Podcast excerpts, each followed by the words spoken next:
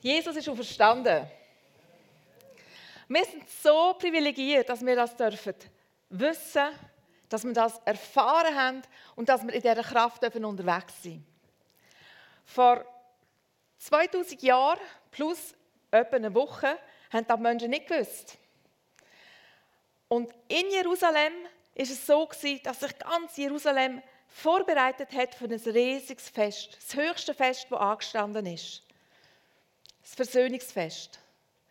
Und die sind alle schon nervös umeinander gewuselt und plötzlich haben sie gehört, hey, Jesus reitet in unsere Stadt rein, auf einem Eselsfohlen. Und dann ist es abgegangen. Die sind so etwas von Himmelig die haben nicht mehr gewusst, was sie machen sollen. Sie haben gewusst, unser König kommt. Unser König kommt. Sie haben da gewusst, ja, sie haben schon ein paar Wunder erlebt von ihm, aber vor allem haben sie das erlebt, dass er Lazarus auferweckt hat. Und so wie die Umstände waren, ist es ganz klar da ist der Messias. Da kann nur der Messias gemacht haben.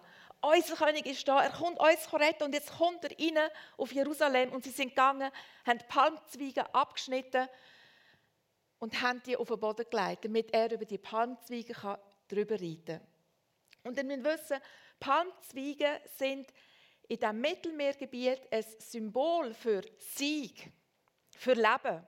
Und speziell im, in der jüdischen Kultur sind Palmzweige ein Symbol für Unabhängigkeit und für den siegreichen König, der kommt. Und es ist ganz klar, wer sie erwartet haben. Für die Römer ist es klar und Provokation pur. Die Juden erwarten ihren König, wo sie rettet. Und sie haben sich gefreut. Sie haben die berechtigte Erwartung gehabt. Sie haben gewusst, er kommt. Endlich ist er da. Wir haben so lange gewartet, wir haben so lange gehofft. Jetzt kommt er, jetzt ist er da. Juhu! Vier Tage ist da gegangen. Riesenfreude. Dann ist Karfreitag gekommen. Und ihr König, ihr Messias, ist gestorben an diesem Kreuz. Und ihre Hoffnung ist zerschmettert am Boden. Und sie haben die Welt nicht mehr verstanden. Wie kann das sein? Wie kann der König, der mehr Konkurrenten, der uns Konkurrenten sterben am Kreuz, geht gar nicht. Sie sind nicht mehr rausgekommen. Vielleicht hätten sie sich ein bisschen mehr auf den Esel müssen konzentrieren Der Esel steht nämlich so als ein Gegenbild zum Ross. Das Ross ist ein Bild, das für Krieg steht. Vielleicht auch für Stolz. Aber der Esel steht da für Demut, für Sanftmut und für Gewaltlosigkeit. Die Juden haben sich auf, das, auf die Aussage, auf die Verheißung verloren, in Sacharja 9, Vers 9 und 10 steht. Dass nämlich ihr König wird kommen auf einem Esel reitend und sie wird befreien.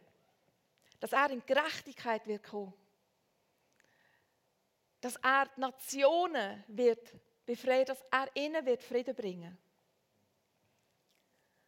Aber es ist so wie, sie haben sich nur auf das Erste fokussiert. Er ist unser König, er wird uns befreien. Gottes Herz ist aber so viel weiter. Gott hat ja nicht nur sie als Juden befreien die Juden haben so lokal gedacht, so beschränkt. Es ist ihnen nur um sich selber gegangen. Sie haben sich gesehnt nach einer Rettung und sie haben sie bitter nötig gehabt. Und sie haben das Recht gehabt, sie zu erwarten. Aber sie haben vergessen, dass sie als Volk berufen sind zum Sagen für die ganze Welt, für alle Nationen. Sie haben vergessen, dass sie dazu da sind, dass die anderen Menschen Gott sehen, wie er ist. Gott aber nicht. Gott hat das Ziel nie aus den Augen verloren. Er hat gewusst, Jesus muss am Kreuz sterben, damit seine Königsherrschaft für jeden Mensch zu jedem Zeitpunkt, auf jedem Punkt auf dieser Erde Wort wird, erlebbar wird. Und so ist er gestorben an diesem Kreuz. Er hat das ganze Bild gehabt. Er hat gewusst, Jesus wird auferstehen am Sonntag. Es ist ein lebendiger Gott, wo wir nachfolgen. Es ist ein lebendiger Gott. Das Bild, das die Juden hatten, war so eingeschränkt. Und es hat es gebraucht, dass es weiter geworden ist, ergänzt wird. Es ist nicht falsch, was sie erwartet haben, aber es ist zu eng und zu klein. Und das Thema der Erwartungen ist eines, das mich schon seit langem umtreibt. Wo ich weiß, es treibt uns als Gemeinde um, wo wir schon Predigten gehört haben über das Thema, weil wir als, als Gemeinde Erwartungen haben, die nicht erfüllt werden, die noch nicht erfüllt worden sind. Und in meinem Leben gibt es so verschiedene Erwartungen. Es gibt die einen, wo ich wirklich vor Gott ringe. Erwartungen, die noch nicht erfüllt sind, die mit so viel tiefem Schmerz verbunden sind. Weil ich für Leute bete, die mir nachstehen, die Schmerzen haben, die nicht vorbeigehen, aber so einschränkend sind. Oder das Augenlicht verlieren und ich denke, mein Gott, Herr, du bist doch der Heiler.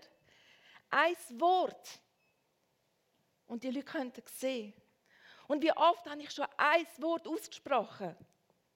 In seinem Namen. Und es ist noch nicht passiert.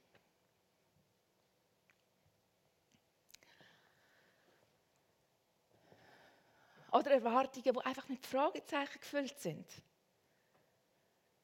Bevor ich meine erste Predigt hatte, ich glaube, es war ein paar Monate vorher als Gemeinde sind wir so ein bisschen am Anfang gestanden von, wie höre ich die Stimme von Gott? Hat einer von unseren Pastoren ein Bild gehabt, der hat nicht gewusst, für wer. Und da bin ich gewesen. Und er hat dann gesagt, hey, ich habe gesehen, dass du wirst predigen vor Leuten und es werden Heilige passieren, es werden Wunder passieren. Und er hat gemeint, ja, ich würde das jetzt in jedem sagen, aber die sage ich da jetzt. Und, und ich warte heute noch drauf, dass das in dieser Menge passiert, wie, wie verheißen worden ist. Und als ich aufgehört habe, in der FCG zu arbeiten, habe ich so gedacht, Herr, wie willst du da jetzt? Wie willst du da jetzt zu einem Ende bringen? Wie willst du mir die Verheißung erfüllen? Wie willst du zu deinem Wort stehen, wenn ich nicht mehr hier angestellt bin? Aber es waren nur Fragezeichen, weil ich gewusst das ist für ihn kein Problem. Egal, wo ich bin, er kann das. Das ist nicht mein Plan, aber er wird einen Weg finden. Und dann hat es die, die Verheißungen, die mit Erwartungen von unserer Seite als Gemeinde her gefüllt sind.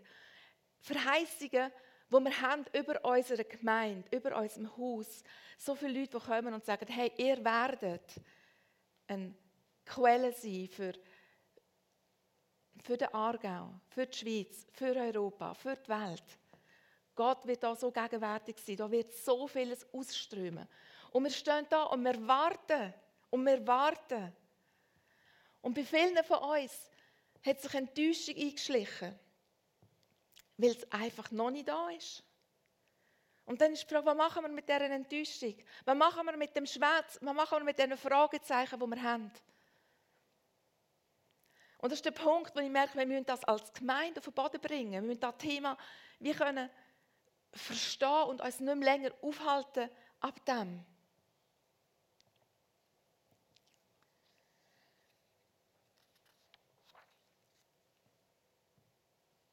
Wir haben immer die Möglichkeit, wir können auf das schauen, wir können auf den Schmerz schauen, auf die Enttäuschung und auf die Fragezeichen. Oder wir können unseren Blick auf die Verheißungen gerichtet haben und auf die Person, die sie ausgesprochen hat. Auf unseren Gott, der unveränderlich immer gleich ist. Der Gewinn von einer Verheißung ist der, dass wir in der Beziehung wachsen.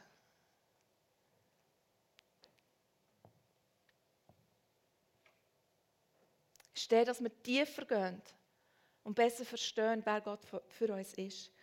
Wenn ich mit so einer Erwartung vor Gott stehe und merke, ich fühle mich ein bisschen wie die Jude, ich habe das Gefühl, es ist eine berechtigte Erwartung, aber sie wird nicht erfüllt.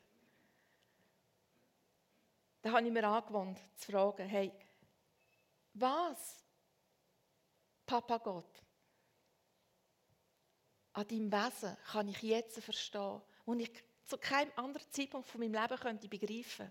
Was möchtest du mir zeigen von deinem Herz? Welche Eigenschaft von dir kann ich zu meiner eigenen machen? Was möchtest du jetzt für mich sein? Wer möchtest du jetzt für mich sein?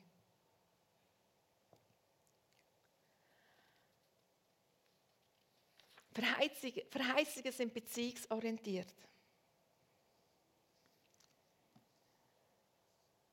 Und, und nicht situationsorientiert. Und ich glaube, es ist der Find, der immer wieder versucht, unseren Blick auf unsere Fragezeichen zu richten, auf unsere Enttäuschung und auf den Schmerz. Aber das ist so nicht Gott. Und wenn wir wachsen als Gemeinde, wenn wir weiterkommen dann brauchen wir jedes Einzelne. Jedes Einzelne muss mit dem Thema wie Frieden können schließen. Und da müssen wir einander helfen.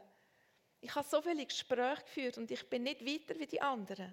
Aber ich spüre, Gott hat mir etwas aufs Herz gelegt, weil er das Thema will, wie anschauen und uns an einen Ort bringen, wo wir da hinter uns lassen können. Wir können nicht das Wie und das Wenn bestimmen, wenn eine Verheißung eintrifft. Aber wir können unser Bild vergrößern lassen. Verstehen Erwartungen sind gut. Gott hat Wellen, dass wir Erwartungen haben. Er hat sie in unser Leben hineingelegt. Und es ist etwas, was ich nicht nur in dieser Ostergeschichte gesehen habe, sondern jetzt, wenn ich anfange, die Bibel mit diesen Augen zu lesen, sehe ich da immer wieder. Und ich wollte euch noch ein, noch ein Beispiel vorstellen. Ähm, das erste war aus dem Johannes 12. Da ist jetzt aus der Apostelgeschichte 16. Der Paulus ist mit seinem Team auf der zweiten Missionsreise. Er hat Silas dabei und der Timotheus ist gerade frisch zu ihm gestoßen. Und sie sind da irgendwo in der Gegend von der Türkei und sie möchten auf Asien. Asien ist eine Gegend in der Türkei, so ein bisschen in der Mitte. Und sie haben, ich glaube, sie haben da wirklich aufs Herz bekommen, dort hinzugehen, wo sie gewusst haben, Jesus will diesen Menschen begegnen. Jesus möchte, dass, sie dass er sie kennenlernen kann, dass er sie retten kann. Und sie haben dort wollen, um das Evangelium zu bringen. Aber der Heilige Geist hat ihnen da verwehrt und sie haben nicht können dort hingehen. Sie haben ein paar Umwege müssen machen und sind dann schlussendlich am Hafen von Troas angekommen, haben dort ein Schiff genommen und sind übergegangen auf Griechenland. Und ich stelle mir so vor, wie der Timotheus, der Jüngste in der Gruppe, zwar schon recht reif im Glauben, aber frisch dazugestoßen, wagt, seine Fragen zu stellen. Und es wagt zu sagen, hey Paulus, wie kommt das? Wir sind doch alle in Jesus. Wir haben Kraft vom Auferstandenen in uns. Er wirkt. Seine Wünsche sind unsere Wünsche. Wie kann das sein? Dass wenn wir alle den Wunsch haben, auf Asien zu gehen, der gleiche Geist sagt, nein, im Fall da nicht. Und alle Türen schließt. Wie kann das sein? Und ich stelle mir dann so vor, wie die miteinander diskutieren. Und der Paulus, der ist schon erfahrener, hat schon eine Missionsreise hinter sich. Und wie der, wie der Paulus einfach so sagt, ja, das ist es so. Ich glaube auch, es ist ein Wunsch, der von Gott in unser Herz gegeben worden ist. Aber weißt du, Timotheus, wir wissen nicht, wie und wenn er seine Verheißung erfüllt. Aber wir wissen, dass er sie wird erfüllen. Und der Paulus ist relativ relaxed. Kein Problem. Kein Problem. Und er schaut einfach, wo die Türen nicht, nicht zugehen und läuft weiter. Immer mit dieser Erwartung, mit dieser Verheißung, die noch nie erfüllt worden ist. Also sie überqueren am Meer, sie kommen in Griechenland an, sie gehen in die erste Stadt, das ist Philippi. Die erste Frau, die sich bekehrt, heißt Lydia. Sie war eine gottesfürchtige Heidin, das heißt, sie hat den Gott der Juden kennt, sie hat ihm dient. Aber sie hat sich beim Paulus für Jesus entschieden, hat sich taufen lassen, hat ihr ein Haus aufgemacht, hat die ganze Truppe zu sich eingeladen.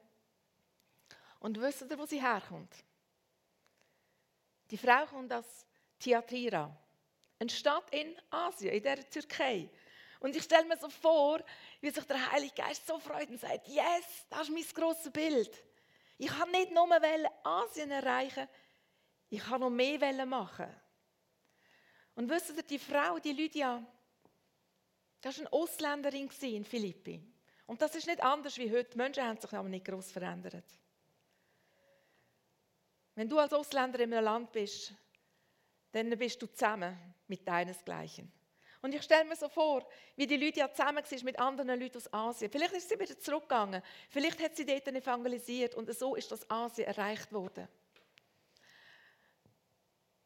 Und der Paulus hat im Timotheus können sagen, siehst unsere Erwartung war richtig. Gott will die Menschen in Asien erreichen, aber einfach nicht so, wie wir uns das vorgestellt haben. Es ist anders geworden, als wir erwartet haben. Und Gott, der das große Bild hat, sagt, ja, ich will Asien erreichen, aber ich will auch die Macht von dem Wahrsagegeist befreien. In Philippi ist die Person immer vor dem Paulus, dem Silas und so vorweg gelaufen und hat allen gesagt, hey, das ist der wirkliche König. Das ist der Messias, den sie hier verkünden. Aber Paulus hat die Magd leid und er hat sie befreit und der Wahrsagegeist ist gegangen. Die Frau ist bekannt in der ganzen Stadt. Und die Leute haben die Kraft und die Auferstehungskraft von Jesus erlebt. Gut, der Paulus hat einen Preis müssen zahlen dafür. Er und der Silas sind ins Gefängnis gerührt worden. Und wer die Geschichte kennt, weiß, dass sie mit in der Nacht angefangen haben, Gott zu loben und zu preisen, dass die Gefängnistür aufgegangen sind, dass sie nicht weggegangen sind und der Gefängniswärter, der Chef dort, sich bekehrt hat, er und seine ganze Familie. Und wisst ihr, wie großartig? Weil durch das Gefängnis sind ganz viele Menschen gekommen. Und ganz viele Menschen haben schlussendlich Jesus kennenlernen durch den Gefängniswärter. So Gott lässt sich nicht einschränken. Er gibt uns eine Erwartung ins Herz und nachher macht er etwas viel, viel Größeres damit.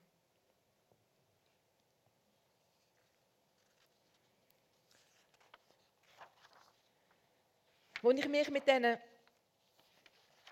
Themen angefangen habe zu beschäftigen, eigentlich mit dem Thema, so konkret, in dieser Woche, hat mir Gott einen Vers gegeben, kein biblischer Vers, sondern Heiliger Geist, ich sage jetzt dir das, Sabina-Vers. Und er hat gesagt, weißt, Jesus erfüllt nicht immer alle eure Erwartungen, aber er erfüllt immer seine Verheißungen. So Gott erfüllt nicht immer alle unsere Erwartungen, weil unsere Erwartungen, glaube ich, zu wenig weit sind, wir das ganze Bild nicht haben. Warum auch immer. Aber er erfüllt immer seine Verheißungen.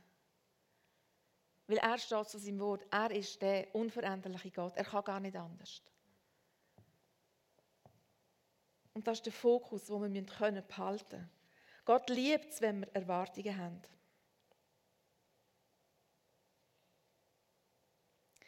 Könnte es sein, dass Gott Dinge sieht in deiner Situation, wo du selber nicht siehst? So wie bei den Juden, wie bei den Jüngern, wie beim Paulus. In Römer 15, 13 heißt es, Gott ist der Gott der Hoffnung.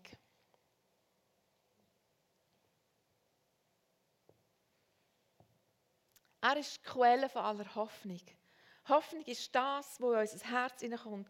Hoffnung ist ein bisschen gleichbedeutend mit Erwartung. Wenn er uns eine Verheißung gibt, weckt das eine Erwartung. Und er gibt uns nicht eine Verheißung, um uns zu enttäuschen.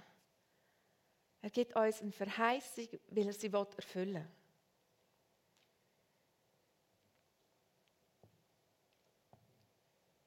Ich liebe den Vers. Der Paulus sagt, darum ist es mein Wunsch, dass der Gott von der Hoffnung oder eben der Gott, der die Quelle von aller Hoffnung ist, euch in eurem Glauben volle Freude und volle Frieden schenkt, damit eure Hoffnung durch die Kraft vom Heiligen Geist immer unerschütterlicher, immer reicher wird. So, wenn Gott selber ein Gott von der Hoffnung ist, dann ist es legitim, dass wir Hoffnung haben. Und wir müssen uns nicht verbeugen, Hoffnung anzukrampfen. Hoffnung ist ein Geschenk. Erwartungen, die in unserem Leben sind, sind uns geschenkt worden, damit wir durch die Verheißungen hindurch Gott selber sehen. Aber es braucht etwas. Und ich finde den Vers so cool, weil er eigentlich sagt, hey, Dein Glaube braucht Freude und Frieden. Damit du kannst wachsen in der Hoffnung. Und ich denke, der Paulus hat sehr gut verstanden, um was es geht. Er ist nicht anders wie mir. Der Paulus hat viele Erwartungen in seinem Leben gehabt, wo er die Erfüllung noch nicht gesehen hat und immer noch darauf gewartet hat. Es braucht Freude und Frieden. Frieden von Gott ist etwas, was ich extrem gut kenne. Wenn du mich fragst, was ist die Eigenschaft von Gott, die du am besten kennst, dann würde ich sagen, da ist Frieden und Güte. Mein Gott ist ein Gott vom Frieden. Mein Gott kann jeden Sturm in meinem Herz zur Ruhe bringen. Und im Zusammenhang mit Erwartungen möchte Gott uns Frieden schenken, wo er die Enttäuschungen und den Schmerz und die, die Fragezeichen zur Ruhe bringen. Das ist etwas, was er schenkt. Wir können es nicht so selber machen, aber wir müssen ihn im Fokus haben. Frieden ist das, wo, wo Wiederherstellung schenkt, wo Beziehung wieder erneuert. Und wenn das passiert ist, er will Freude schenken. Freude ist das, was entsteht in unserem Leben, wenn wir wissen, wer Gott ist. Wenn wir erfahren, wie er ist. Wenn wir die absolute Sicherheit haben, mein Gott ist gut. Mein Gott ist gütig. Mein Gott ist ein Gott vom Frieden. Mein Gott meint es immer gut mit mir. Und wir dürfen da glauben, weil er hat uns in Jesus hineingestellt. Und Jesus, wenn wir in Jesus sind, ist das der ultimative Ort, wo jede Verheißung anzieht. Es ist der Ort, wo der Erfüllung der Verheißungen garantiert ist. Weil wir in Jesus sind. Und er selber das Wort ist.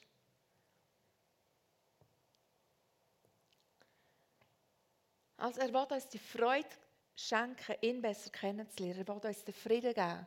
Und wenn wir das haben, wird genau das passieren, dass Hoffnung wächst in unserem Herz. Nicht, weil wir sie krampfen, nicht, weil wir uns irgendwie selber dazu davon überzeugen dass es richtig ist, Erwartungen zu haben, richtig ist, Hoffnung zu haben, sondern weil er es hinreifen und er es wachsen Wo es in der Kraft vom Geist passiert und nicht in unserer eigenen Kraft.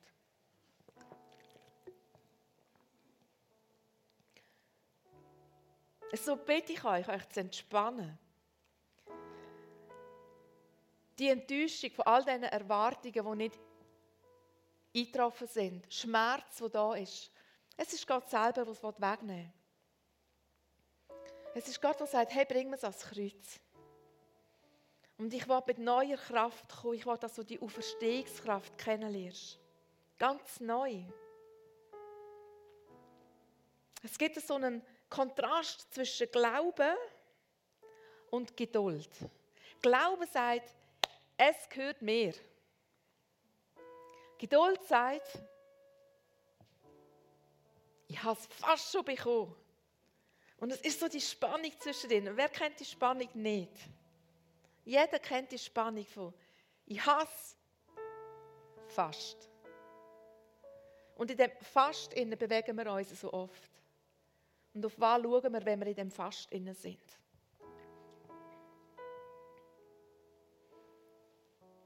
Es ist immer Gott, der den ersten Schritt macht in unserem Leben.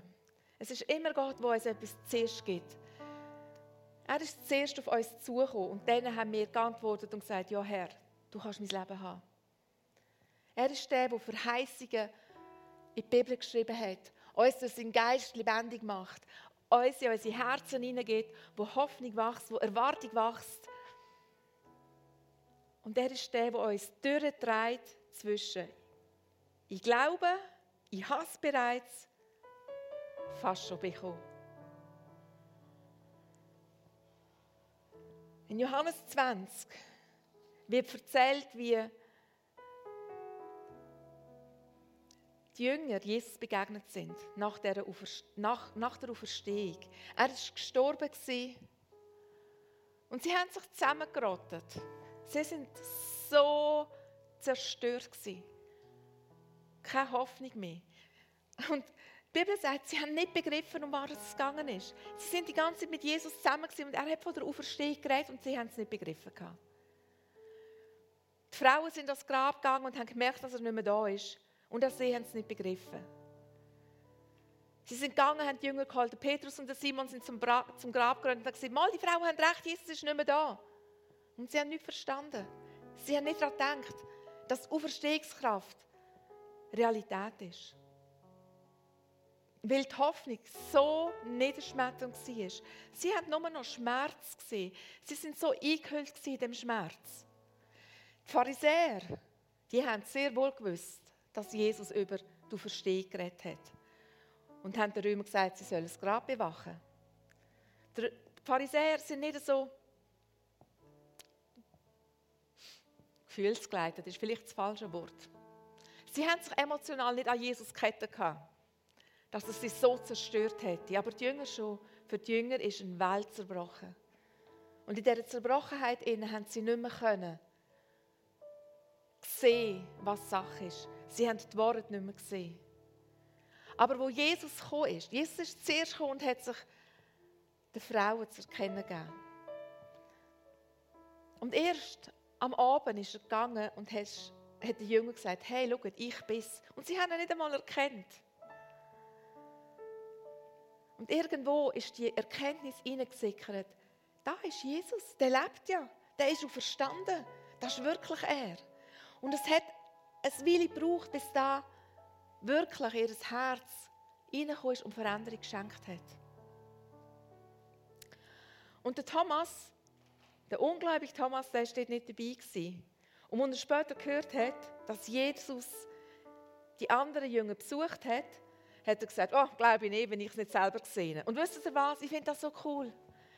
Ich wünschte mir, wir seien alle so wie der Thomas, die sagen, hey, ich will es mit meinen Augen sehen. Ich will es erwarten. Ich will es erleben. Ich will mich nicht einfach zufrieden geben damit, dass irgendjemand anderes ein Erlebnis gemacht hat mit Jesus. Ich brauche jetzt ein Erlebnis mit ihm. Ich brauche jetzt ein Erlebnis mit seiner Auferstehungskraft. Damit ich das Teil mit den Erwartungen, die nicht erfüllt sind, zu Boden kriegen kann.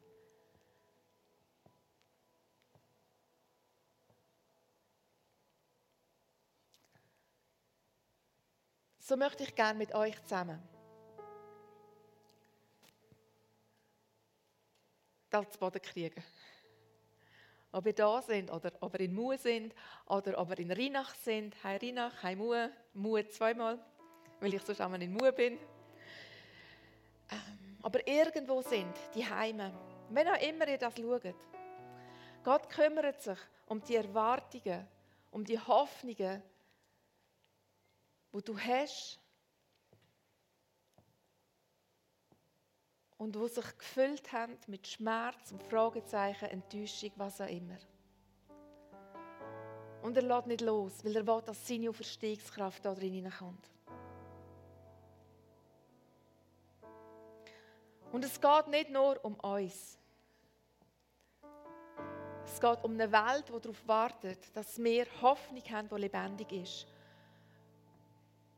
Wo, nicht zerstörbar ist.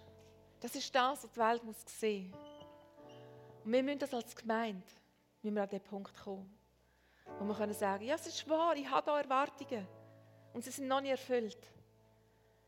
Aber ich vertraue meinem Gott dass er das große Bild kennt und dass er mich Schritt um Schritt reinnimmt. Und ich lasse nicht los, ich lasse nicht los. Ich sehe ihn und ihn allein. Ich sehe den auferstandenen Jesus, der lebendig ist, der wirkt, heute noch. Und ich lasse nicht los, weil seine Möglichkeiten grösser sind, weil sein Bild so viel weiter ist wie meins. Und Herr, ich brauche eine Ergänzung. Und wenn du da bist Und du weißt, es gibt in deinem Leben Erwartungen, die nicht erfüllt worden sind. Und du willst an den Punkt kommen, wo du kannst sagen, okay, Herr, du musst nicht jede von meinen Erwartungen erfüllen, aber ich weiß, du erfüllst jede von deinen Verheißungen. Und wenn du spürst, es gibt da noch die Themen in dir, dann, dann lade ich dich ein, aufzustehen oder zu knündeln oder was immer du brauchst, was immer du machst normalerweise, wenn du ganz bewusst vor das Kreuz kommst. Und Jesus, ich bitte dich, dass du kommst und uns eine Begegnung schenkst, wie sie du den Jüngern geschenkt hast, am Tag, wo du verstanden bist. Ich bitte dich, Jesus, dass du kommst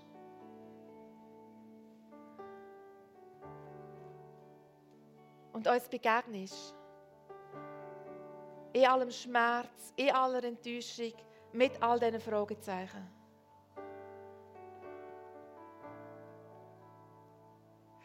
Du, Herr, bist König, der das weite Bild hat. Herr, und wir rufen dazu, Hosianna, du bist unser König, du bist unser Retter. Du rettest uns. Und du bist größer als alles, was wir verstehen können. Dir sind keine Grenzen gesetzt. Und du bist der, der unveränderlich gleich ist. Du bist der, der zu seinen Verheißungen steht. Immer, jederzeit. Und du bist der, Vater, der uns rausholt aus dem Schmerz. Der unseren unser Blick wieder ausrichtet auf dich, auf dein Wort, auf deine Verheißungen. Ein Weg von allem anderen. Ein Weg von ich schaue auf mich, ich schaue auf das, was nicht funktioniert, ich schaue auf das, was schmerzt, ich schaue auf das, wo Unrecht passiert ist, ich schaue auf das, wo Schuld ist. Nein, Herr, du bist der, der unseren Blick auf dich richtet, auf dich allein. Und wir erheben deinen Namen und wir bekennen, dass du allein Gott bist. Du bist der Gott, der in seinem Wort steht. Du bist der Gott von, von, von der Hoffnung, von aller Hoffnung. Und du bist wirksam in uns. Und so bitte ich dich, Papa, dass du kommst mit dem Frieden und Schmerzen stillst und Enttäuschungen wegnimmst und Fragezeichen in einen Jubelruf abändern. Ich bitte dich, Papa, dass du kommst und uns Freude schenkst, dass du uns neu zeigst, wer du bist und wer du möchtest sein für uns. Und ich bitte dich, dass du uns auf ein neues Fundament schenkst, stellst, so wie du die Jünger auf ein neues Fundament gestellt hast, nämlich auf das Fundament, auf das Leben vom auferstandenen Jesus. So bitte ich dich, Papa, dass du das machst mit uns, hier und jetzt. Dass Neues hineinbricht in unser Leben.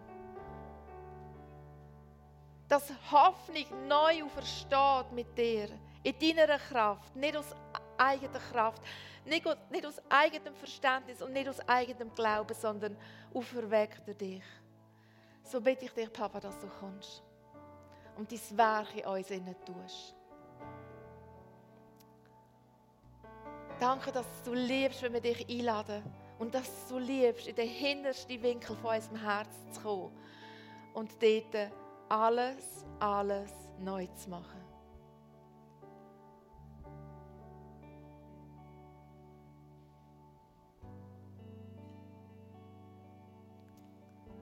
Und ich setze den Gott vom Frieden und von der Güte frei über euch und euren Leben und euren Familien und überall dort, wo ihr steht. Dass ihr die Hoffnung könnt hochhalten könnt. Weil wir einem Gott folgen, der seine Verheißungen immer erfüllt. Amen.